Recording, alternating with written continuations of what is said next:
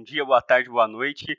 Aqui com vocês o mais novo e melhor podcast desse país, Passageiros de Algum Trem. Eu sou o Célio Peliciari e vou apresentar com vocês junto ao meu amigo Moacir Calarga. Moacir, por favor, se apresente, diga ao nosso público por que nós estamos ousadamente gravando esse podcast e qual será o nosso tema de hoje. Boa tarde, boa noite, bom dia, o que você quiser, né? Eu sou o Moacir Calarga, sou estudante de letras, tenho dois livros escritos e acho que por enquanto é só. Se quiser saber mais, venha conversar pessoalmente. É, pode pesquisar na Amazon, Moacir, grandíssimo escritor, vale a pena. Aqui já ficou o nosso jabá. A Rua de Ontem, né? O melhor livro do Moacir. Bom, eu sou Célio Peliciário, sou bacharel em Ciências Sociais, estou me graduando em bacharel em Direito e sou militante do PSOL, atual presidente do PSOL de Araraquara. Nós vamos gravar hoje sobre um tema que para nós é muito caro, que é democracia. Nasser, como que a gente chegou na ideia de gravar um podcast? De onde saiu isso? Por que, que a gente acha que a gente é bom o suficiente para gravar? E por que, que a gente escolheu democracia? Eu não sei se eu sou bom, mas eu sei que o Célio é bom. que isso. pra essas coisas eu sei que é. A ideia saiu do, de uma pergunta, né? Que eu sempre venho me perguntando e para que serve a democracia, né? Para quem serve a democracia, na verdade? Essa é a pergunta certa, né? Sim. Principalmente a democracia que a gente vive hoje, né? E pensando nisso, conversando com o Sérgio já de muitos churrascos, muitas bebedeiras sem beber, né? Às vezes. E a gente surgiu a ideia de gravar para levar ao público essa discussão, né? Conversar, tentar refletir, porque eu acho que é importante, tanto quanto eu tento refletir muito na vida e principalmente nos meus livros eu tento trazer reflexão. Porque eu acho que é a partir de, da reflexão que você muda os seus pensamentos, né? Não é aceitar, é aceitar a informação e refletir sobre ela. E acho que o podcast é uma, tá, em, tá na, em alta hoje, né? E acho bem legal porque traz novidades. E aí. É isso. Bom, é, para mim, o, tema da democracia sempre foi muito caro, porque nós, é, eu como militante do pessoal, a gente sempre entra em, em, grandes debates com a esquerda liberal, inclusive a esquerda liberal que faz parte do nosso partido, infelizmente. E existe um, um conceito de democracia em disputa como, como o Losurdo comenta, o historiador é, italiano, a gente tem que fazer uma disputa é, da, da história, uma disputa intelectual dos conceitos. E, para nós, todos os conceitos são empurrados com uma leitura, com uma roupagem liberal. Então, a gente vai aqui tentar desnudar essa, essa roupagem liberal do conceito de democracia, com alguns autores que a gente vai tentar mobilizar, com um pouco de seriedade e bastante é, sarcasmo aqui também, né? É, e aí a gente vai tentar colocar para vocês também um pouco da reflexão do que é a democracia socialista em comparação com a democracia burguesa. Vamos tentar combater o mito da democracia como conceito universal, que para mim é uma praga hoje no, no debate político.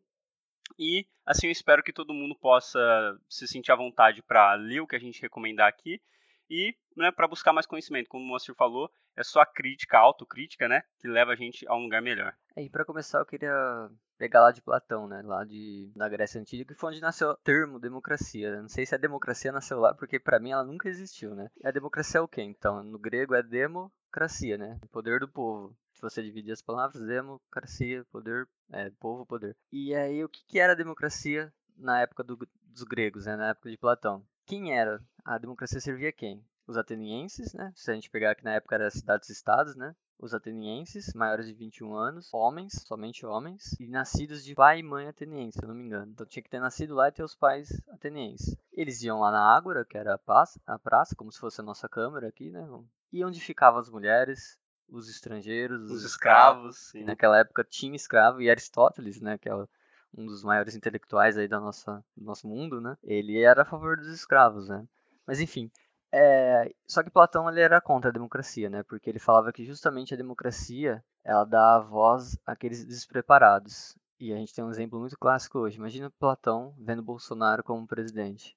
É, aí, né? aí ele queria o, o rei sábio mesmo, né? para Platão ele queria a aristocracia da, da, do intelectual, né? Então para ele os filósofos deveriam comandar. comandar. Veja, é, eu acho que é importante retomar, a gente retomar a Grécia Antiga, porque no livro que você inclusive recomendou para a gente iniciar ler esse, esse podcast, que foi do uh, Henry David Thoreau, que é a Desobediência Civil, um texto curtinho, ele, ele faz uma crítica, ele é um liberal, né, mas um liberal ainda do começo do século XVIII, ele faz uma crítica ao governo. Mas é engraçado que ele não tem culpa porque ele não teve acesso, mas é, se ele tivesse lido, por exemplo, A Origem da Família, da Propriedade Privada e do Estado do Engels, ele perceberia que, primeiro, né, a democracia ela não é um conceito universal, como você apresentou aí, existiam várias formas de democracia. A democracia ateniense, ela era uma democracia restritiva, muito restritiva. Até hoje a gente não conseguiu uma democracia plena, isso é, isso é uma, uma constatação. Mas antes disso, havia outras formas de democracia, democracias tribais, comunais. Por exemplo, antes de haver, segundo o, o Engels nesse livro, antes de haver a propriedade privada, não havia o Estado. O Estado ele nasce para garantir a posse da propriedade privada dos meios de produção. E a partir do momento que nasce o Estado, nasce também aquela classe que domina o Estado e que passa a exercer o monopólio da força. Então aí com a existência do Estado, a gente já tem uma garantia que não há democracia plena, porque sempre haverá uma classe exercendo o monopólio da força sobre outra classe para garantir os meios de produção. Então por que fantasiam que a democracia é o melhor sistema para você, Sérgio? Sim, é, eu, eu acho que tem inclusive uma célebre frase do Churchill que os liberais gostam de citar muito, que é a democracia é, é, um sistema ruim, mas é o melhor entre os ruins. Né? No final, tudo é um, um pacote ideológico evado para defender a democracia burguesa. Eles querem dizer, olha, quando eles dizem democracia, eles não querem dizer a democracia tribal, comunal, ateniense, socialista. Não, eles querem dizer a democracia burguesa. Então, eles falam: olha, existem outras opções, mas vamos ficar com a nossa. Isso é importante, eles, eles executam um instrumento que é retirar do nosso léxico a possibilidade de pensar em outro tipo de democracia, senão a democracia burguesa. Claro, é o que eles fazem com os comunistas, né? Sim.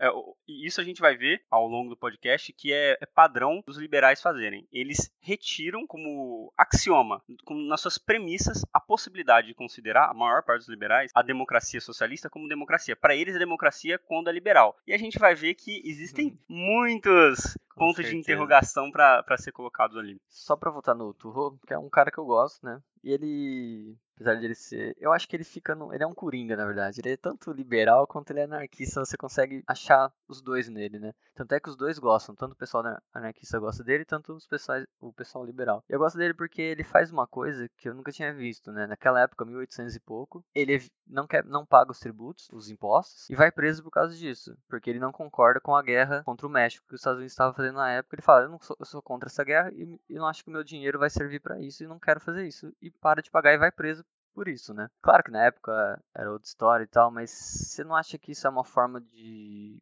Qual maneira que a gente tem para enfrentar essa democracia, fugindo um pouco do. É, eu acho que o próprio texto dele que a gente citou aqui, né, Desobediência Civil, demonstra um pouco isso. Ele questiona a autoridade do Estado. Mas aí é, é o mesmo problema que eu acabei de citar é, o Turro ele não teve acesso ao, ao livro do Engels. Ele não compreende que a garantia da propriedade privada dele, que ele era um detentor de terras, ele era um pequeno burguês. A garantia da propriedade privada dele, ele só tinha um, um papel que dizia que aquela propriedade X era dele e aqueles rendimentos da propriedade X eram dele e que se ele quisesse ter um escravo, aqueles escravos seriam dele e etc., é, porque o Estado garante. É algo que os liberais têm dificuldade de entender. O liberalismo, ele é calcado, ele é baseado, ele é fundado na existência do Estado. Se não houver Estado, para nós socialistas, melhor, porque não vai haver liberalismo. O que garante a posse da propriedade é o Estado. Alguns liberais vão até dizer, ah, mas poderia ser uma milícia privada, empresas privadas que prestam. Tem um, um se não me engano, um anarcocapitalista canadense. Anarcocapitalista, ou, é, isso é melhor, hein? Canadense, mas ele tem um livro bom eu agora não tenho certeza, chama Walzer, agora eu esqueci o, o, o, livro e o nome dele. Mas é um livro interessante, eu vou deixar aqui na, na descrição do, do, nosso podcast. Que ele vai comentar que o Estado, a formação do Estado, ele tem uma, uma visão diferente do que, do, do, que os marxistas entendem como formação do Estado. Mas a formação do Estado foi isso, um conjunto de empresas que foram uma ganhando a concorrência da outra, e, e aí eles é, formaram empresas de segurança que foram ganhando concorrência da outra e acabaram formando um grande Estado. Então, o que falta ao Turro é, talvez até por falta de ele, quando ele escreve a Desobediência Civil, ele escreve 50 anos antes do Engels apresentar esse livro, né? Mas falta ele acesso à informação que é a origem do Estado. Ele não compreende que o Estado ele tem uma função fundamental de garantir a propriedade privada. É, nesse caso, acho que entra o liberalismo dele, que é o Estado cada vez menor, né? Tipo, cada vez menos no seu... É, uma, das frases dele é essa, né? O melhor Estado é aquele que menos governa, menos se intromete. E Sim, nessa eu, parte. Eu acho muito ruim, inclusive, essa parte, porque ela tem um erro é, de raciocínio lógico. Sim. Porque ele diz: o melhor Estado é o Estado que não governa. Nessas palavras, nas premissas dele, né? Logo no início do texto. Só que assim, a função do Estado é governar. Então, o Estado que não governa não é o Estado. Então, ele existe um, um problema de lógica no, no é na argumentação do É o que acontece hoje, né, com o nosso Estado, mas a gente vai usar isso mais pra frente ou em outro podcast. Sim. Cara, tem um outro liberal que é muito usado, principalmente nas ciências sociais, você vê todos os professores é, mobilizando esse liberal, que é o Norberto Bobbio. E o Bobbio, ele, ele foi um, uma espécie de debatedor público, além de, de, defensor da democracia burguesa. Inclusive, ele faz uma, é, uma crítica aos várias críticas né, aos países socialistas, porque ele escreve no século XX, e o, o então, o então líder do Partido Comunista uh, italiano, né, o, o Bobbio fala, ah, mas não existe, falta um, um pingo de óleo na, nas experiências óleo liberal, né, óleo de democracia liberal nas experiências socialistas. Aí o presidente do partido italiano, nesse momento, fala, ora, mas veja, ao mesmo tempo que você está falando isso, a Inglaterra, a França, os Estados Unidos, a Espanha, Portugal, tem colônias pelo mundo, semi-escravizando a população, super explorando. Então, assim, que óleo de democracia liberal? Porque a democracia liberal, naquele momento, tirava da maior parte da população um terço da possibilidade, da, de um terço da, da, população mundial a possibilidade de decidir o seu próprio governo, se, se eles iam querer ser socialistas, capitalistas, enfim, porque havia uma colonização a partir da força. Então isso é, o, Bob é um, um autor importante, até um pouco controverso. Sim, eu lembro quando eu estudei ele também. Eu, eu gostava dele. Tipo, até o Locke, né, que você vai falar mais pra frente aí, tem umas coisas interessantes, mas claro, os caras viajavam um pouco. Porque eles queriam deles, né? É o liberal, é o, o Estado menos, mas na hora na primeira crise do capital, que nem a gente tá vivendo agora, para quem os bancos recorrem, para quem as empresas, os burgueses recorrem, Com certeza. ao governo é, o, anunciam que o Keynes está morto, mas a, a, partir da primeira crise do capital querem ressuscitar o Keynes a mão invisível, cadê a mão invisível Sim. nesse momento? Né? Inclusive a gente pode fazer um, um podcast depois sobre a mão invisível, a mitologia da mão invisível que seria muito interessante. Mas eu queria citar aqui rapidamente um trecho que está na premissa do livro do Bob, que chama O Futuro da Democracia, uma defesa das regras do jogo. Esse livro é importante, é, acho que é o livro, principal livro do Bob, e tem uma parte logo na premissa do livro, no início, que ele diz o seguinte, agora citando o Bob. A permanência das oligarquias ou das elites no poder é, é, está em contraste com as ideias democráticas. É algo fora de discussão isso. Isso não impede que haja sempre uma diferença substancial entre o sistema político no qual existem diversas elites concorrendo entre si na arena eleitoral e um sistema no qual existe apenas um único grupo no poder que se renova por cooptação. Aqui o Bob, ele, a premissa dele já é uma premissa evada de ideologia. Ele é um desses liberais que se coloca como axiologicamente neutro, ou seja, ele quer fazer uma ciência neutra, o que é uma coisa bizarra que não existe. O Marx já demonstrou que a, a ciência ela é determinada historicamente pelo, pelo modo de produção, pelas condições sociais que o sujeito é, foi constituído. Mas o importante é a gente pensar o seguinte: ele faz essa crítica olhando para as experiências socialistas com uma vontade de criticar. Ao mesmo tempo, ele abre uma brecha muito grande para a gente criticar o capitalismo, até porque ele faz muito mal feito a crítica. Existem outros Sim. liberais, inclusive, que, que, que, que eu vou até vou citar aqui, que é são um pouco melhores. Mas veja, ele vai dizer o seguinte: no capitalismo há concorrência entre as oligarquias. No socialismo, não. Essa é a tese dele, a premissa dele, parte desse ponto de partida. Ele nem tenta argumentar, ele nem tenta estabelecer quais são os critérios que ele chegou até isso. Esse é o ponto de partida dele. Esse é um ponto de partida muito ruim, porque veja, enquanto classe, há uma classe. Enquanto oligarquia, há uma oligarquia no capitalismo, que é a oligarquia dos capitalistas. A oligarquia é o poder dos ricos. Então, há, no capitalismo, há uma única oligarquia. Mas é claro que há subfrações, é, são frações de classe que na terminologia marxista a gente costuma usar. E as pessoas acham que estão em outras categorias, né? Eu, sendo que elas estão, tipo, a classe média acha que é, é alta, né? Acha é, que é sim. rica, né? Se, sempre tem, sempre tem o, o, sujeito que é, que é o, o cidadão funcionário público que, que, que... que é classe média baixa, mas ele acha que ele é um pequeno burguês. Isso. E o pequeno burguês acha que ele é, é capitalista. Sim, tem isso. Mas veja, o que o Bob está falando é, no socialismo há um partido só o que não é verdade, porque houve experiências socialistas com mais de um partido, mas a maior parte adotou a experiência de um, de um partido único. E ele vai falar, no capitalismo, os partidos concorrem entre si, no final, inclusive, das premissas dele, ele vai falar isso, os partidos concorrem entre si, e aí as elites mudam, as oligarquias mudam. O que é uma inverdade. Se você pega, por exemplo, países como Inglaterra, Brasil, Estados Unidos, ou basicamente quase todos os países capitalistas do mundo, apesar de haver mudança no nome do partido, por enquanto é republicano, depois democrático, é o trabalhista e o conservador, é o PT e o PSDB, todos, todos, sem exceção, defendem a lógica burguesa, a propriedade privada dos meios de produção. Ou seja, não mudou nos últimos 500 anos de Brasil, 520 anos, não mudou a estrutura fundamental do país. Então não houve alteração de oligarquia. A oligarquia sempre foi a mesma, os capitalistas. E uma coisa que ele nega é que há diferenças, que há subgrupos dentro da classe trabalhadora. Ele trata a classe trabalhadora como se fosse um átomo. Ele nega que há subgrupos. É, ele, como ele diz o seguinte: no socialismo há um grupo que governa e se mantém por cooptação. Então, esse grupo não, não há alterações, alternância de poder entre eles. Então, isso, isso não uhum. pode ser considerado democracia.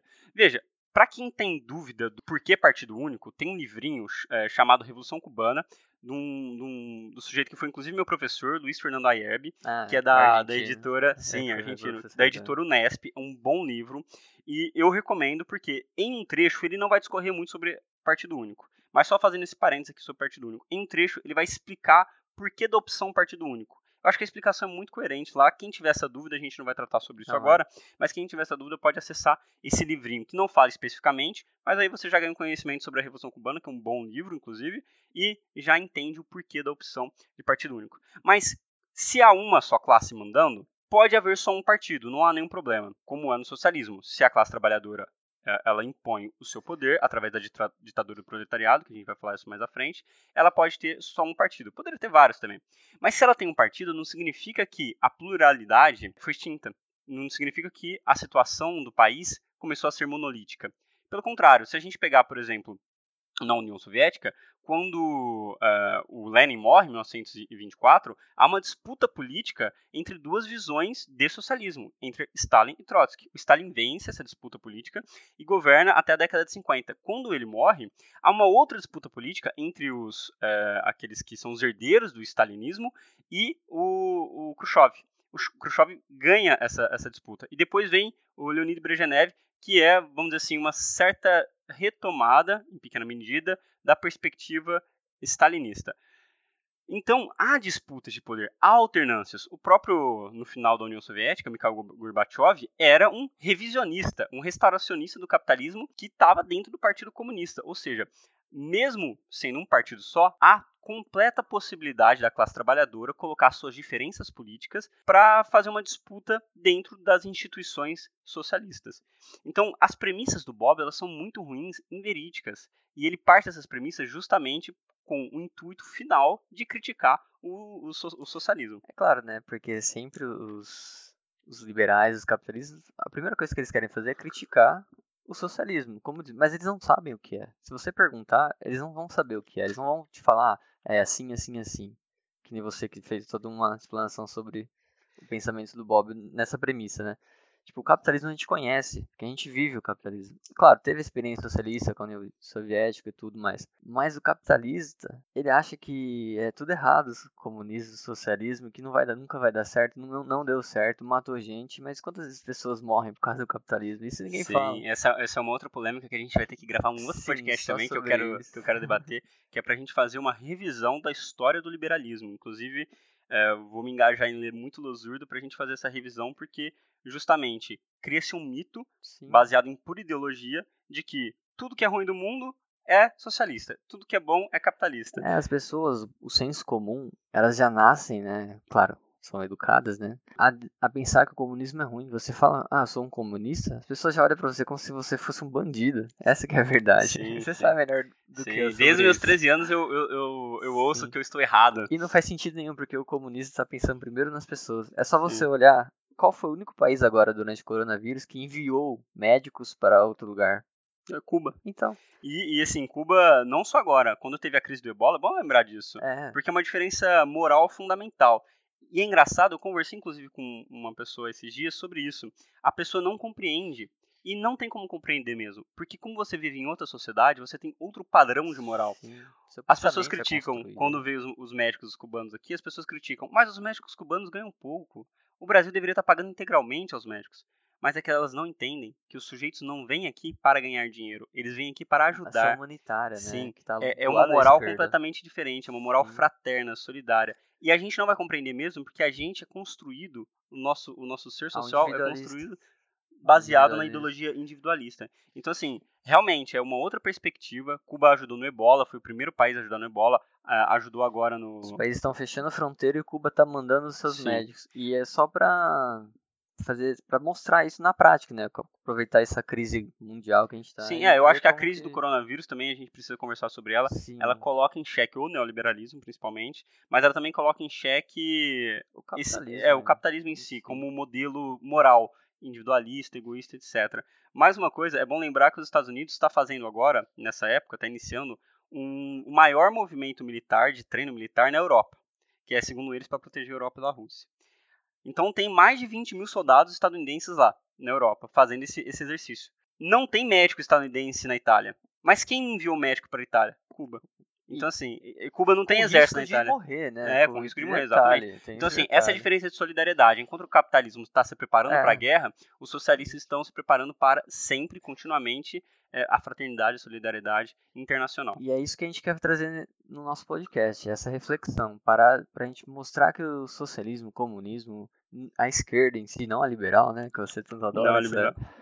Ela não é esse mal todo que as pessoas, os bichos de sete cabeças aí, que, as pessoas, que o capitalista pinta, né? Ele não é isso, é totalmente o contrário, né? E muito a esquerda primeiro vai pensar no ser humano, né? Se fosse se a gente tivesse um governante de esquerda, realmente, Tirando. Não, nem. O Lula não é de esquerda pra mim, né? Vamos. Um, um de esquerda mesmo. Um comunista. Você acha que ele ia fazer o que o Bolsonaro fez agora? O Bolsonaro tá ali pra economia, né? Mas a gente vai. Sim, inclusive, outro, inclusive eu também quero muito debater essa, esse setor da economia. Tem, tem algo que a gente precisa entender sobre a, a, a moral liberal sobre a democracia. Que os liberais, de forma geral, tratam a democracia como método. Para eles, o importante é como vão ser tomadas as decisões. Então, o Bobbio fala isso, ele parte dessas. A premissa dele é baseada nisso, método. E outros liberais também. Por exemplo, o Joseph Schumpeter, que tem um livro chamado Capitalismo, Socialismo e Democracia, que entre os liberais, para mim, é até agora o mais decente, que faz um raciocínio um pouco mais lógico. Mas todos eles vão fazer uma defesa sistemática do método. Eles não se importam com o conteúdo da democracia. Então eles vão até falar, olha, tudo bem, é importante essas pessoas participarem, mas o Bob fala, por exemplo, mas se as pessoas forem decidir de forma direta, aí vai ficar algo que seja um referendo, que não é tão interessante, porque tem que ter o um jogo político que enca... A intenção deles é o seguinte, é acomodar as contradições de classe dentro da, do parlamento burguês e acomodar as disputas intraburguesas também dentro do parlamento burguês. Por isso que precisa ter jogo político. No socialismo, esse jogo político ele é desnecessário. Há disputas de perspectivas políticas, mas esse teatro ele é inexistente. As eleições em Cuba, por exemplo, é um, é grande exemplo. As eleições em Cuba não tem esse debate todo, etc. Como as pessoas são eleitas. São eleitas pela sua prática é, pretérita. Então, todo mundo que quer ser candidato é votado no seu local de moradia, se pode ou não ser candidato. E depois as pessoas votam em quem vão ser os candidatos para as câmaras locais, estaduais, etc. E aí uma câmara vai elegendo a outra. Cuba é um, um país é, parlamentarista. E, e, não tem essa, esse mar de dinheiro que tem nas democracias burguesas, que influenciam completamente a decisão do voto. Não tem o teatro. Essa que é a grande questão. Lá é uma democracia baseada no que você fez, no que você faz cotidianamente. E você é eleito pela pessoa que você é, não pela roupagem, a máscara, o fetiche que é colocado em cima Daí de você. Daí a pergunta do, do nosso podcast, né? A democracia serve a quem? Sim. Qual democracia, né? É. E, e para quem que ela serve? Isso é muito importante, porque se a gente pensa que democracia é um conceito universal, como eu, eu, ainda vou querer criticar um pouco aqui mais à frente, a gente vai achar que não tem diferença, então, entre os, os vários tipos de democracia. E é exatamente o que o Schumpeter fala. O Schumpeter fala o seguinte, nesse livro, no capítulo 20, é, o socialismo é o próprio ideal de democracia. E eu acho digno dele falar isso, porque de fato é. Pretensamente, o socialismo se pretende a isso, né? Ele é o ser o ideal de democracia. Só que ele vai falar o seguinte: baseado nesse critério de democracia como conceito universal, o socialismo ele é ideal de democracia, porém, para chegar no socialismo, há que haver uma é, revolução violenta, porque existem duas classes em contradição, segundo a teoria marxista, e uma classe precisa suplantar a outra. Como a outra que detém o poder não vai entregar o poder, elas vão ter que entrar em uma guerra violenta, o que a gente chama de guerra revolucionária. Para os liberais e para os liberais de esquerda, e os liberais de esquerda, eles não percebem, mas eles estão abraçados, eles se eles vestem todo dia a roupagem do liberalismo. Eles entram na jaula do liberalismo. O léxico deles uh, o que eles pensam, a cognição, está limitada dentro do que o liberalismo permite. Então, por exemplo, é, o Schumpeter vai dizer: ora, não podemos fazer uma revolução violenta porque aí já deixa de ser democrático. Então, para chegar no ideal de democracia, se é preciso fazer uma revolução violenta, não faz sentido. Então, vamos manter a democracia que tem, que não é tão boa contra o ideal de democracia, mas é democracia. Mas veja, quando ele escreve, um terço do mundo, um terço do mundo, não podia sequer decidir o seu líder porque estava sob julgo das democracias liberais através do colonialismo. Então, é, países como Moçambique, Cabo Verde, Angola, Sudão, Egito, Líbia, Argélia, todas sob julgo dos países centrais do capitalismo que se declaravam liberais. E para o Schumpeter e para o Bobbio não era um problema isso. Esses países não eram menos liberais porque eles semi-escravizaram outros povos ou roubavam outros povos. É, é interessante, eu estou acabando de ler um livro que chama é, Revolução Africana, uma antologia do pensamento marxista, e dentro desse livro tem é, narrativas de como era feito em Moçambique, se eu não me engano, a discriminação dos povos. Existia um estatuto para o povo negro, existia um estatuto para o povo branco. E se o povo negro, por exemplo, é, não trabalhasse, e aí era um conceito muito difuso, é, podia se aplicar apenas que beiravam a escravidão. Então, assim, é, e isso acontecia ao mesmo tempo que esses liberais estavam criticando a União Soviética por supostamente não ter democracia, e eles não achavam que isso feria o conceito universal de democracia liberal. Então, para eles era muito tranquilo, pro, pro, pro Schumpeter era muito tranquilo criticar a União Soviética, falar que lá era menos democrático, etc e aceitar que na França, Inglaterra e Estados Unidos tinham democracia, enquanto esses países ao mesmo tempo impunham uma ditadura sanguinária, violenta, que sempre escravizava as pessoas, e para eles estava tudo certo. Agora veja, para aquela população, aquele um terço do mundo que não tinha sequer como decidir o seu presidente, seus governantes locais, não havia outra possibilidade de realização da democracia senão pela via violenta. Ou seja, se você está sendo oprimido violentamente, a única opção que você tem é se organizar para é, se organizar para revidar a violência, para acabar com a violência. É, tem liberal de esquerda que acha que é com ciranda e flor. Não, é com fuzil. O mal já dizia. Um abraço, né? Sim, o mal já dizia que a força da política está na ponta do fuzil. Os países que conseguiram, através de revoluções nacionalistas ou comunistas, né, socialistas, se organizarem e vencer país invasor ou as burguesias internas, foi somente através da força do fuzil, da, da arma. Por quê? O Allende tentou aqui no, na América do Sul, no Chile, através de um socialismo que ele chamava democrático, que não precisava dessa via revolucionária. E o que, que ocorreu com ele? A burguesia tacou uma bomba no palácio dele e soterrou ele dentro do palácio. Então, esse é, é assim, isso tá tranquilo para os liberais. Isso é democracia para os liberais. Ah, o, claro. o Pinochet ter dado um golpe era tranquilo. Inclusive, tem muitos economistas liberais que, se não me engano, Hayek, que foi ao Chile, deu uma entrevista e falou: Ó, eu não gosto muito aqui de, de ditadura, mas se a ditadura garante o capitalismo, então tudo bem, não tem problema. Era isso que ele é queria claro, dizer. É o burguês, né? Ele tem que continuar com a a mata deles. Como você no, na África mesmo, se você pensar quantos ditadores ainda tem hoje que foram financiados pelos Estados Unidos, sim, por exemplo, sim. é um absurdo. É, é muito bom, se não me engano, o Franz Fanon, ele vai falar o seguinte, que antes do Hitler da, surgir na Alemanha, a África e a Ásia conheceram vários Hitlers. Por quê? Porque o Hitler aplicava aquilo que os europeus aplicavam durante 400 anos na, na África e na, na Ásia ele começou a aplicar na própria Europa. Ele falou, olha, existe uma raça superior, o que os europeus já falavam, a gente é a raça superior, e a gente precisa, é, a gente precisa de um espaço vital e a gente vai colonizar as outras raças. Isso já era feito pelos europeus. Então assim, as democracias liberais, elas impuseram um terror de sangue, ditadura e escravidão, e o capitalismo se desenvolveu em razão disso em um terço, no mínimo, um terço do mundo, diretamente, né? Mas aí vem um, você sabe que às vezes eu gosto de fazer o diabo aqui, né? O advogado do diabo. Aí veio um capitalista e fala, ah, mas Stalin matou quantos? A revolução do Che Guevara matou quantos? E só que eles não lembram dessas mortes todas aí que você acabou de citar. Eu, eu, acho que isso é uma disputa que a gente tem que fazer também, que é sobre a, a moral da, da violência. eu acho que a gente precisa, nós, comunistas, precisamos fazer uma defesa da é, uma defesa moral da violência revolucionária. Por quê? É muito simples para as pessoas entenderem. Eu acho que todo mundo acha tranquilo caso uma mulher venha a ser violentada, ela, se ela conseguir assassinar o violentador dela, ela está mais do que na sua razão. Veja, se as pessoas acham isso tranquilo, ela, as pessoas acham que a pessoa que tem menos força, a pessoa que está sendo oprimida, ela tem o direito da violência. Proteção, né? Ela tem direito moral. Ou seja, a violência, é óbvio, nós comunistas somos pacifistas por natureza. Fomos nós que negamos o início da Primeira Guerra Mundial em todos os países europeus. Nós que fomos o primeiro, a União Soviética, o primeiro país a sair da, da Primeira Guerra Mundial. E, e, nós não estimulamos, não fomos nós que começamos a Segunda Guerra Mundial. Então, assim, nós comunistas temos um espírito pacifista. Só que nós não somos otário.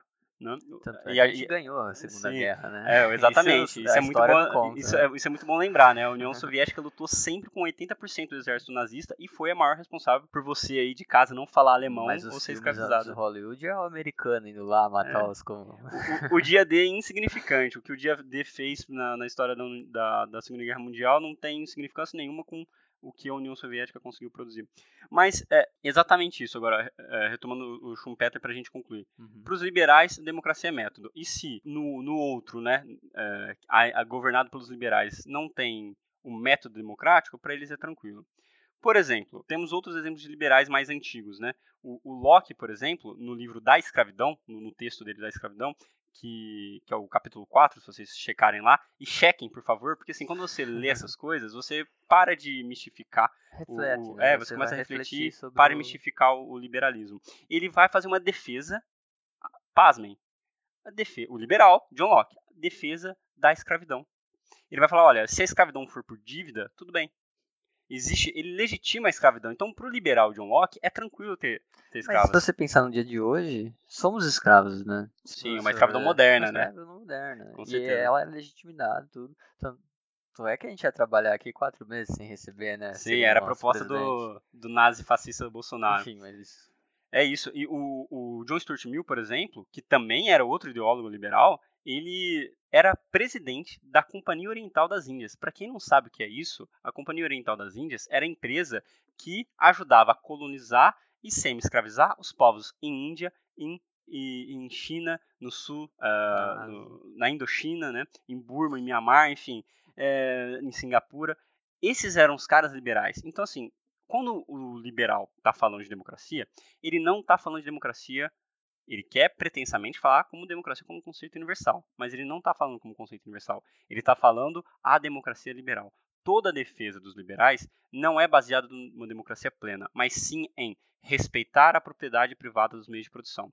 Se for respeitado, pode ser democrático. Não. Se não respeitar, aí já não é democrático mais. É porque não tem como você ter um capitalismo, um liberalismo, sem ter o oprimido e o opressor. Não tem como. Você pode ter a social, demo, a social o pessoal lá da social, social democracia. democracia. Mas mesmo assim você tem que ter ainda o aquele que vai estar tá ali, o braçal mesmo, que é, é o. É, é importante Quase. você lembrar da social-democracia. Porque a, ainda hoje, e agora, por exemplo, nas eleições de 2018, sempre surge, porque o ingênuo, ele sempre quer se enganar. Ele sempre está procurando alguma coisa para se enganar. Então agora, por exemplo, os ingênuos, eles abraçaram o cirismo, né? O uhum. cirismo é a salvação do país, porque ninguém nunca foi tão bom e pensou o Brasil como o Ciro.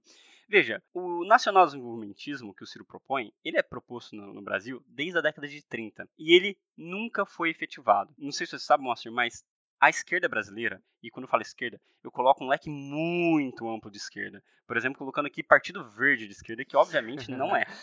Mas assim, a esquerda brasileira nunca foi maioria no parlamento. Por quê? Se a esquerda for maioria no parlamento, haverá golpe. É sim. Quando o, o presidente era o Jango e ele colocou algumas reformas que não eram socialistas, mas eram reformas nacionais desenvolvimentistas para estimular uma burguesia industrial potente para competir com o resto do mundo, ele foi é, golpeado. Golpeado com o apoio da burguesia latifundiária, da, da burguesia é, financeira e industrial. E isso tem a ver com a razão histórica de ser da burguesia brasileira. O que as pessoas não entendem é que as burguesias são historicamente determinadas. Veja só, o Brasil, ele é um país que existe mais ou menos aí desde 1500, não enquanto país, mas um território, e ele só serve para uma coisa desde 1500, Desde 1500 quando ele foi invadido, né? É, um sim. Detalhe. Desde 1500 quando a gente foi integrado no mercado global do capitalismo. Né, que é, naquele momento é, o Marx chama de sim. acumulação primitiva, né, que ainda não é um capitalismo formado, mas é a, a origem, a, a origem né? primitiva do, do, capitalismo. Quando a gente é integrado nisso que vamos colocar como mercantilismo, a gente já passa a ter uma função na divisão social do trabalho. A nossa função é exportação de commodities. E aqui tem uma coisa muito importante, que até entra um pouco em teoria da dialética da dependência.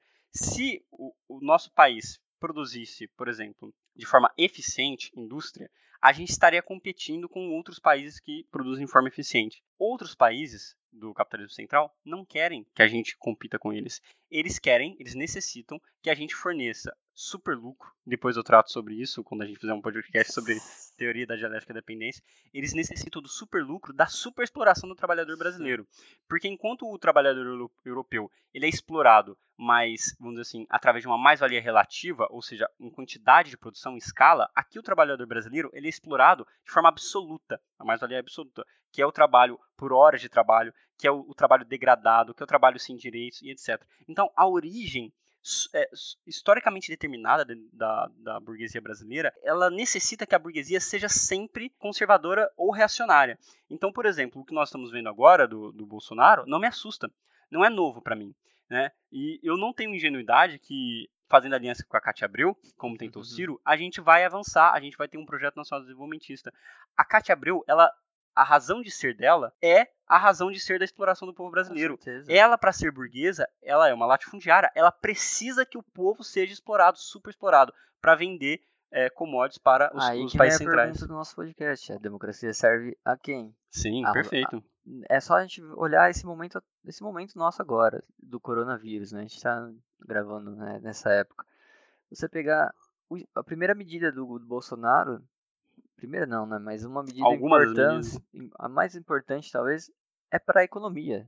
É só visa a economia. Uma porque ele está com medo de perder o poder, né? De tirarem ele, porque a economia sim, vai dar sim. um boom. Mas a visão dele primeiro você pega a Venezuela como exemplo, né? Você fez até um story lá, 10 a 0. Você Sim. pode falar melhor sobre isso. Prometeu seis meses de salário lá. Sim, na Venezuela, veja a diferença.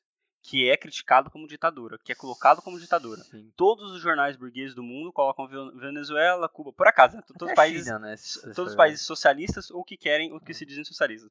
Venezuela, Cuba, China, tudo ditadura.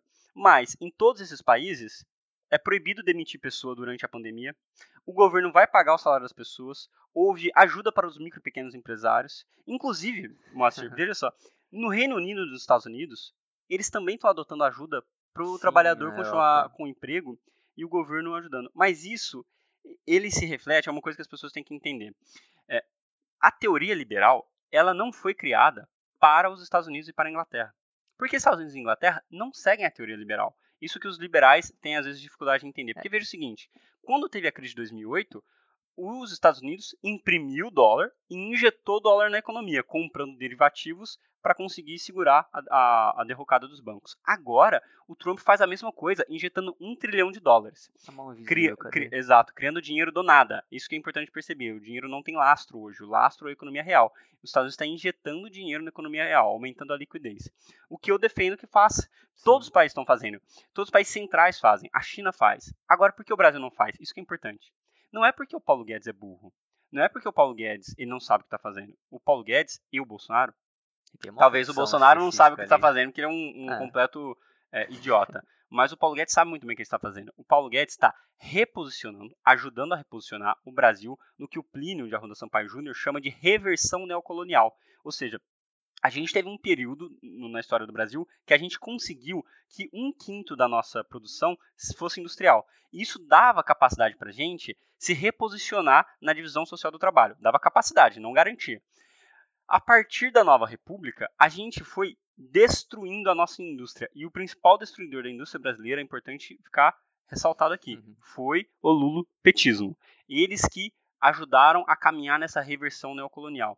O projeto do Paulo Guedes continua, agudiza o projeto que o Lula já implementou, que a Dilma continuou, que o Temer fez, que é de destruir a indústria nacional e colocar a gente como um grande fazendão. E o grande fazendão não precisa de universidade, o grande fazendão não precisa de centros técnicos, o grande fazendão não precisa pagar bem o ah, trabalhador. mas o Lula fez um monte de é, escola federal aí, universidade federal, não sei o que tem, deu Sim. um monte de vaga em escola particular. Temporariamente, a burguesia pode aceitar esse tipo de coisa, até porque abriu mercado para a burguesia ganhar dinheiro com a saúde privada, com a educação e saúde privada. Porém, em, em uma perspectiva histórica, a burguesia não precisa de universidade pública. E o Brasil ele é um, um dos poucos países do mundo que tem tanto universidade pública, são mais 100 institutos federais, gratuito. Porque em outros países é público, mas não é gratuito. Então, assim, nosso país realmente é, é, é uma pedra no sapato do liberalismo. Tem o SUS e tem o SUS, que é universal, SUS. é o maior sistema de saúde do mundo, que é uma pedra no sapato da, da burguesia que, querem que acabar, quer, né? Que querem lucrar em cima da saúde. Como acabaram com a aposentadoria. Exatamente. Só que agora eles vão ver que o SUS, a importância do SUS, né, nesse momento sim. de crise, porque os Estados Unidos não tem. E é próximo pico de o centro sim, vai sim. ser lá, né? é, eu, eu vi que os Estados Unidos ele tem agora três epicentros ali de, de difusão do coronavírus. Mas é, é, só para retomar, é uhum. é importante a gente entender por que os Estados Unidos, a Inglaterra, não adota a teoria econômica neoliberal. Pelo contrário, eles, os Estados Unidos agora estão sendo protecionista, a Inglaterra tá, também está dando dinheiro, uhum. injetando uhum. dinheiro na economia, aumentando a liquidez. E o Brasil adota. Porque o projeto do neoliberalismo não é um projeto para os países centrais, é um projeto né? é um projeto para a periferia. Porque a periferia precisa desse arroxo neoliberal para se manter como periferia. Veja, o Brasil é um país de potencialidades imensas. O nosso país tem muita gente, tem muita riqueza. E a gente tem tudo para ser um país foda. O problema é, a classe dominante ela tem que impedir que a gente seja esse país. E um dos métodos de impedir é justamente fazendo essa reversão neocolonial, é jogando a gente de novo para ser um grande fazendão, para a gente não produzir indústria, não competir com eles e para eles super explorarem a nossa classe trabalhadora. É, o capitalismo aqui. é a democracia, né? Porque é impressionante esse tipo de pensamento. Você vê nas eleições, por exemplo, Bolsonaro, eles patriota, patriota que não sei o que tem, tem. agora ele pega e vende tudo. Qual que é o patriotismo disso? Sim. Por que, que ele não fortalece as indústrias brasileiras? Por que, que é exatamente por isso? Sim. Não, e mais, mais só para retomar o nosso tema principal aqui do, do, do diálogo, que é a democracia, é, foi feita a reforma trabalhista, a reforma da Previdência, foi vendida a Embraer e etc. Tudo isso alheio ao povo. E aí, por exemplo, eu quero citar aqui o, o Samura Machel, que, que tem nesse livro a, a, Revolução Africana, que ele diz o que é, o que é, né, ele sintetiza o que é a democracia socialista. O que tem que ser a democracia socialista? Ele diz o seguinte: as nossas decisões devem ser sempre democráticas, no conteúdo e na forma. No conteúdo, quer dizer que elas correspondem aos interesses reais das largas massas. E na forma, significa que as largas massas devem participar na elaboração da decisão, senti-la como delas e não imposta de cima para baixo. Então veja, para nós socialistas, não basta um método, não basta a democracia é, representativa, não basta a gente ter um presidente e instituições funcionando como querem os liberais. Para nós, a vontade popular tem que ser realizada. E a vontade popular, ela é constantemente negada. Seja na reforma da Previdência que o Lula fez. Não há na vontade popular. Não há um questionamento popular. Eles fazem é. o que eles quiserem e acabou, entendeu? Porque eles estão ali para servir, não a gente. Sim, com certeza. Não o povo. Né? Isso é importante, é o seguinte. Por que que hoje nós aceitamos reforma trabalhista e reforma da Previdência? Não houve, é bom lembrar, não houve manifestação não houve popular nada, contra a reforma da Previdência. Nenhum. Por quê? Isso é importante. Dado o fato que tem 12 milhões de desempregados, mais mais ou menos 50 milhões de pessoas que estão ali na informalidade, o exército reserva, que é aquelas pessoas desempregadas ou na informalidade do capitalismo, é muito alto. É muito alto. Então, quem está empregado, o proletário que está empregado, ele, ele, ele é disciplinado através do desemprego para aceitar ruins condições de trabalho, para aceitar a retirada de direitos. E aí, obviamente, as pessoas que não estão, que não foram ensinadas a se engajarem na política, a debater constantemente, ela espera que alguém resolva. O Gramsci diz que a nossa sociedade é dividida entre dirigentes e dirigidos. O capitalismo, ele é assim. Né? No socialismo, a gente teria que acabar com essa divisão. Essa é uma das funções do socialismo. Mas as pessoas esperam um salvador, em geral. Antes era o Lula, o salvador, sim, agora o Bolsonaro, sim. etc. Mas, mas veja, não houve defesa da, da nossa Previdência porque as pessoas estão desesperadas. E o desespero, ele é pensado, ele é criado. A crise brasileira é um projeto. É um projeto, com certeza. E é um projeto justamente para minar o que a gente tem de democracia burguesa e para minar o que a gente tem de direito social e Estado. É que o povo tá anestesiado também, né? Você por isso que é importante ressaltar por que a gente está fazendo esse podcast, que é justamente para isso, para mostrar essas coisas, para fazer refletir. Eu gosto, de, eu gosto disso, de refletir. Com certeza. só, só mais um, acho que um trecho que é importante para a gente fazer uma comparação da perspectiva da democracia liberal com a democracia socialista. É, é uma crítica comum que os, os, os, os liberais fazem aos socialistas, que os socialistas querem é, retirar a democracia para impor uma ditadura de classe. O, o Lenin, num, num, livro organizado pela Boitempo recentemente chamado Democracia e Luta de Classes, o primeiro capítulo é um texto do Lenin sobre é, sobre a democracia e a ditadura. E aí, sobre essa crítica que os liberais fazem, o Lenin diz o seguinte: não é verdade. É, nós não queremos substituir uma, uma democracia por uma ditadura. Mas, na verdade, será a substituição da ditadura burguesa de fato, que hipocritamente assume a forma de república democrática burguesa, pela ditadura do proletariado.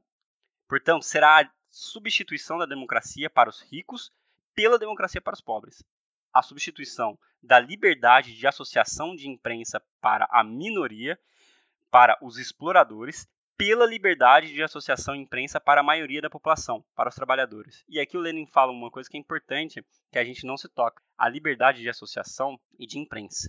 Nós temos a ingenuidade de que a gente é livre que a gente é livre no capitalismo. A gente tem uma certa ingenuidade. Pô, você pode fazer manifestação aqui no Brasil. Tá tranquilo ainda, não tá, o sistema não tá fechado. Às vezes, às, é, às vezes você apanha da polícia e tal, mas em geral você consegue fazer, você tem partidos de esquerda e etc. A gente tá fazendo nosso podcast aqui para divulgar. Então a gente é livre. Mas veja, que liberdade é essa quando quem controla os meios de produção tem um poder absurdamente maior do que o nosso poder de divulgação da nossa nosso modo de pensar. Então, por exemplo, é, Algumas igrejas têm televisões, alguns é, grupos de poder têm televisões, têm rádio, e não é uma, né, um canal, são vários canais, são vários rádios, são vários jornais que disseminam cotidianamente a ideologia burguesa. Então, que liberdade de associação e de imprensa, como coloca o Lenin, tem a classe trabalhadora dentro do capitalismo, se, ainda que a gente, dentro dessa democracia restrita, que é a democracia burguesa brasileira, a gente ainda possa produzir a gente não consegue, impossibilitado pela competição desleal que é o poder econômico dos capitalistas, colocar o nosso ponto de vista para a grande massa da população refletir. Então, que democracia é essa? Onde um, um sujeito já começa muito mais na nossa frente uhum. em termos de debate público. É uma democracia, para mim, inexistente, falha. É, eu, eu vejo muitas pessoas agora, na luta contra o Bolsonaro, pessoas da esquerda liberal, essas pessoas que, infelizmente, se colocaram dentro da jaula. As, as pessoas que viraram porco burgueses na época do Lula, né? Conseguiram uma, ter é, um... Eu não diria burguesas, certo. mas... É, fletaram a, com a burguesia ali. Há uma coisa até engraçada, por exemplo, dentro do PSOL, que é o meu partido, enquanto o lulismo estava em alta, a gente fazia uma crítica ao lulismo, uma crítica radical, uma crítica boa, socialista. E agora que o Bolsonaro está no poder e o lulismo está enfraquecido, ao invés da gente falar, viu, a gente avisou uhum. desde 2006 que ia dar bosta. É, agora a gente, algumas lideranças do pessoal, eles vão lá e falam, hum, mas agora a gente precisa se unir com o lulismo para derrotar o Bolsonaro. Eu acho isso uma grande, uma grande falácia. E eles falam assim, precisamos defender a democracia. Precisamos defender a democracia. Qual eu democracia? É, é essa a questão. Qual democracia? Essa democracia que mata 60 mil pessoas todos os anos, em que a polícia mata 5 mil todos os anos, que coloca 800 mil pessoas presas, sendo que 300 mil delas não foram julgadas, isso é democracia? Pô, é a democracia que negros não conseguem acessar nenhum tipo de uh, posições preeminentes no parlamento, nas empresas, etc., que mulheres ganham menos que homens, isso é democracia? Essa é democracia que a gente quer vencer, é, defender? Eu sou contrário a essa perspectiva. Eu acho que a gente tem que ajudar a empurrar a derrocada da, dessa democracia liberal. Né, que é, hipocritamente, como o Lenin diz, né, chamada de, de, democracia liberal, mas que na, na prática é ditadura da burguesia. E aí há um certo medo que é um, medo justamente baseado nessa falta de capacidade de, de ler a realidade concreta, como o, o Lenin diria, é, fazer uma análise, uma análise concreta da realidade concreta, que é o seguinte: a crise do capitalismo ela abre possibilidade para o socialismo. Ela abre também possibilidade para o fascismo. Isso já é característico nos últimos 90 anos. Cabe a nós da esquerda colocarmos o nosso projeto. O problema da esquerda liberal ingênua é que, como ela trata, como eu já disse aqui, assim como Bobbio, assim como Schumpeter, democracia como um conceito universal, ela acha que a gente não precisa forçar a derrubada dessa ditadura da burguesia, que é hipocritamente chamada de democracia representativa. Mas ela acha que a gente tem que defender. Então ela tem medo de apresentar o seu programa. Agora, dentro do partido, dentro dos partidos de esquerda, tem gente que fala, eles falam, não, mas veja, a gente não pode falar de socialismo agora porque vai assustar a população e a gente não vai conseguir vencer o Bolsonaro. A gente agora, na verdade, tem que se aliar com o Lula. É isso que vai fazer é vencer o Bolsonaro. Você explicar o que é socialismo, porque eu tenho certeza Sim. se o povo souber o que é o socialismo, o que é o comunismo, eles não vão pensar no Bolsonaro. Sim. Eu, e eu faço assim uma, uma reflexão para quem já leu 1984 no, na Oceania, né, Oceânia, é, o governo ele retirava palavras do dicionário. Por que, que ele fazia isso? E aí, é, é, por isso que a gente tem que se apropriar. Da, o, o Lenin dizia que é, a teoria é o estudo da prática. A teoria é o estudo da prática. Isso é muito importante. Comunista tem que estudar. Comunista que não estuda não é comunista. Não pratica, a, a, não, não exerce a praxis comunista.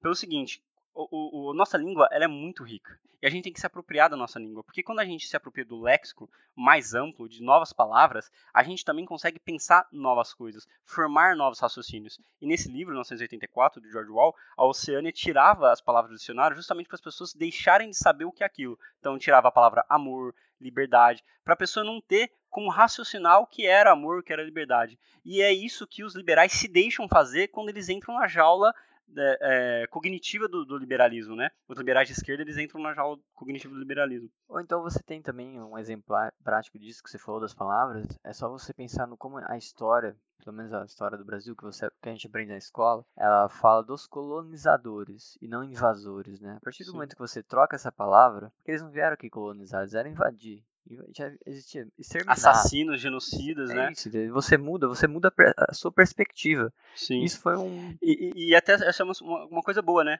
Os índios estavam aqui pelados, é, coitados, eles não tinham deles, civilização, é. eles, eles eram canibais. Os europeus vieram trazer, trazer a civilização, como os europeus são Deus, bons. Né? Sem Sim, exato. Isso, né? é, verdade, é, mostrar a verdadeira verdade sobre o verdadeiro Deus e etc. E a mesma coisa inclusive, até o século XX se pensava isso. Né? É bom lembrar que. Até o... hoje, né? O é, Bolsonaro, o que, que ele Exato, pensa? Exatamente. É, é bom lembrar que o primeiro grupo político da história da humanidade que passou a criticar ativamente o racismo foram os comunistas. Foi Marx.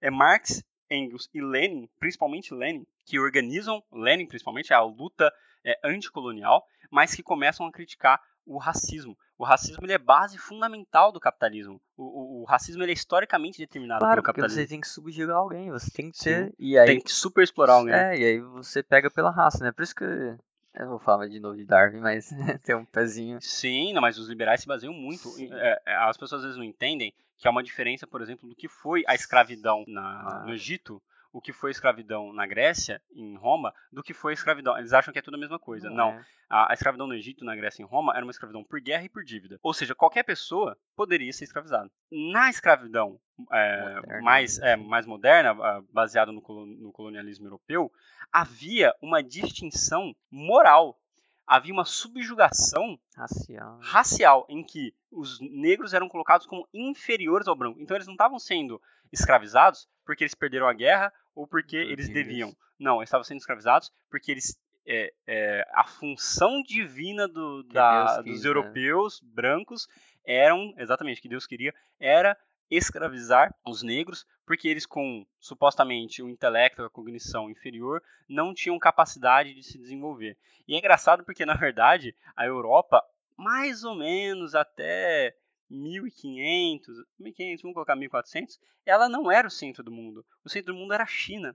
A China já tinha um estado bem desenvolvido, a China é, já tinha escrita. A China é milenar, né? Sim, a, a China, isso inclusive influencia até hoje. A China, né? O, o, grande Enem que tem lá na China, ele já tem há mais de mil anos, é uma tradição deles, né? É, enquanto a Europa estava conhecendo a, a pólvora, a China Sim, a China, a China já utilizava a pólvora há muito tempo. Então a Europa dominou tem um livro que eu gosto. É um livro liberal, não um livro marxista, mas eu gosto, que chama, se eu não me engano, chama Armes, Germes e, e Aço. É, do Jeremy Diamond, se eu não me engano. É um estadunidense, ele é um biólogo e, apesar, é geneticista, mas ele não escreve algo determinista, ele é bem legal, que ele vai falar, olha, a posição da, da, da Europa como, como centro dominante do mundo, ela foi definida por algumas circunstâncias que se refere, por exemplo, a ter é, animais é, de, de, domesticáveis grandes. Então, assim, não tinha vaca na América, não tinha vaca na Oceania. E aí a vaca ela produz leite, ela área, etc. Ela possibilita. É, era muito mais fácil você sair da Europa e ir para a Índia, é óbvio, né? Fácil aqui, uhum. do que sair do Canadá e ir ali para o sul da Argentina, porque uh, existia florestas muito mais densas, a mesma coisa na África, existia um deserto e tal. Então, a troca comercial na Eurásia, que ele chama, era muito mais efetiva. Então, são condições naturalmente determinadas e que possibilitaram os europeus a ter esse protagonismo. E eles tiveram baseado único exclusivamente no uso da força. Porque eles não eram muito mais avançados do que outros países em outros. Em, Só uma provocação. Em, em outros os maias astecas, quanto mais evoluída nós estaríamos se houvesse uma, uma troca de informações entre europeus e esses povos. É, isso é, é muito difícil saber, né? Mas, claro, mas... certamente a, a, troca, a troca de tecnologia, vamos dizer assim, Sim, é. ela é mais efetiva do que o aniquilamento, né? Como foi feito. É. Então, talvez a gente perdeu alguns conhecimentos é, importantes que, que poderiam ter sido utilizados. Eu eu não sei como isso influenciaria, acho que não tem como dizer. É, só suposições e provocações, não. Sim. Bom, tem mais alguma coisa? Eu acho que estamos chegando aqui em uma hora de, de falação sobre democracia e alguns pequenos devaneios que se, que, é, que se incrustam nesse, nesse tema importante, né? Que eu gosto mais disso do que. É. Mas é, achei bem legal, né? para um primeiro, tá? Sim, é o nosso projeto piloto, né? Tomara é, que dê certo, que a gente aí, não tenha que regravar. E aí vocês viram por que eu chamei o sério, né? Porque o cara sabe tudo aí. Não, tenho apenas um pouco de leitura, né? Eu sigo o Marighella, o Marighella ensinou a gente, então, inclusive o primeiro livro que eu li, um livro marxista, foi é, o Manual do Guerrilheiro Urbano, né? O Marighella ensina a gente que a gente tem que manter o corpo e a mente preparada para a revolução, e o Lenin nos ensina que a teoria é o escudo da prática. Então a gente tem que sempre estudar, estudem, leiam Lenin, leiam Marx, é, leiam os, os, livros que a gente vai deixar aqui na descrição, porque são, é, mesmo os liberais, né, é importante a gente adquirir esse conhecimento, ver o raciocínio deles, e, e uma coisa que é importante, que às vezes os, a esquerda é liberal e os liberais não entendem. Os marxistas, eles falam, às vezes, com uma certa propriedade, não é porque são arrogantes, mas porque eles fazem uma crítica sistemática do próprio é, argumento. Então, a gente chega em tal suposição, em tal é, constatação histórica, não é porque a gente fez uma suposição e achou isso legal, mas porque a gente fez uma, é, colocou uma tese, enfrentou com uma antítese, sintetizou isso e novamente, e novamente, e novamente, até a gente ter a certeza absoluta que aquilo que nós estamos falando reflete aquilo que é, nós estamos abstraindo, reflete integralmente a realidade. A teoria marxista, a, a, o materialismo histórico dialético, que é um método que Marx inventou, é o método de análise mais é, o único, na verdade, não é o mais, é um método de análise ideal, né, para chegar na verdade, enquanto o sistema de produção for o sistema capitalista, que o Marx inventou uh, esse método dentro das condições sócio-históricas do capitalismo. Depois que acabar o capitalismo, a gente vai ter que ver se vai manter ou não. Mas agora, leiam Marx, busquem é, o, aprender sobre o método, e aí que eu indico o livro A Contribuição da Economia a contribuição da crítica da economia política do, do Marx tem um prefácio no, no, na editora Expressão Popular, que é do, do Florestan Fernandes, que é um prefácio monumental e um, são, se não me engano, 5 ou 10 páginas, que é a, a, introdução do Marx, que também é fundamental. Assim, é um parágrafo que você fica ali horas e horas raciocinando sobre aquilo. Então, leiam Marx, leiam Lenin, é, abracem a ideologia marxista, a ideologia do proletariado e questionem tudo né, sejam críticos da própria, do, do, próprio pensamento, do pensamento do com outro, certeza. e principalmente do liberalismo Auto... e do imperialismo. Sim, com certeza. E ter autocrítica, né? Não achar que você sabe tudo. Só para finalizar, então, vou indicar um filme aqui que eu assisti recentemente. Sim, o é... Momento Cultura. eu até ia falar pra você, esqueci de falar. É, saiu agora na Netflix O Poço, você já viu? Não, me, me, recomendaram, mas eu ainda não assisti. Então assista e depois a gente conversa sobre ele Vamos... num outro podcast. Pode ser. Fazer um podcast só de cultura. É. então, é isso, quem tá então... em casa também. E é isso, né? Para refletir para que serve a democracia ou a quem ela serve, né? É, e que democracia a gente está é. falando. Leiam, escutem de novo se precisar, entrem em contato com a gente, conversem conosco, porque a gente é, gosta muito de, de falar. Sim, de conversar. E se tiver uma cerveja, então, né? É, é, no momento agora eu tô fitness e não tô bebendo, mas vamos é, lá. Tá certo. É isso, tchau, até mais. Até mais.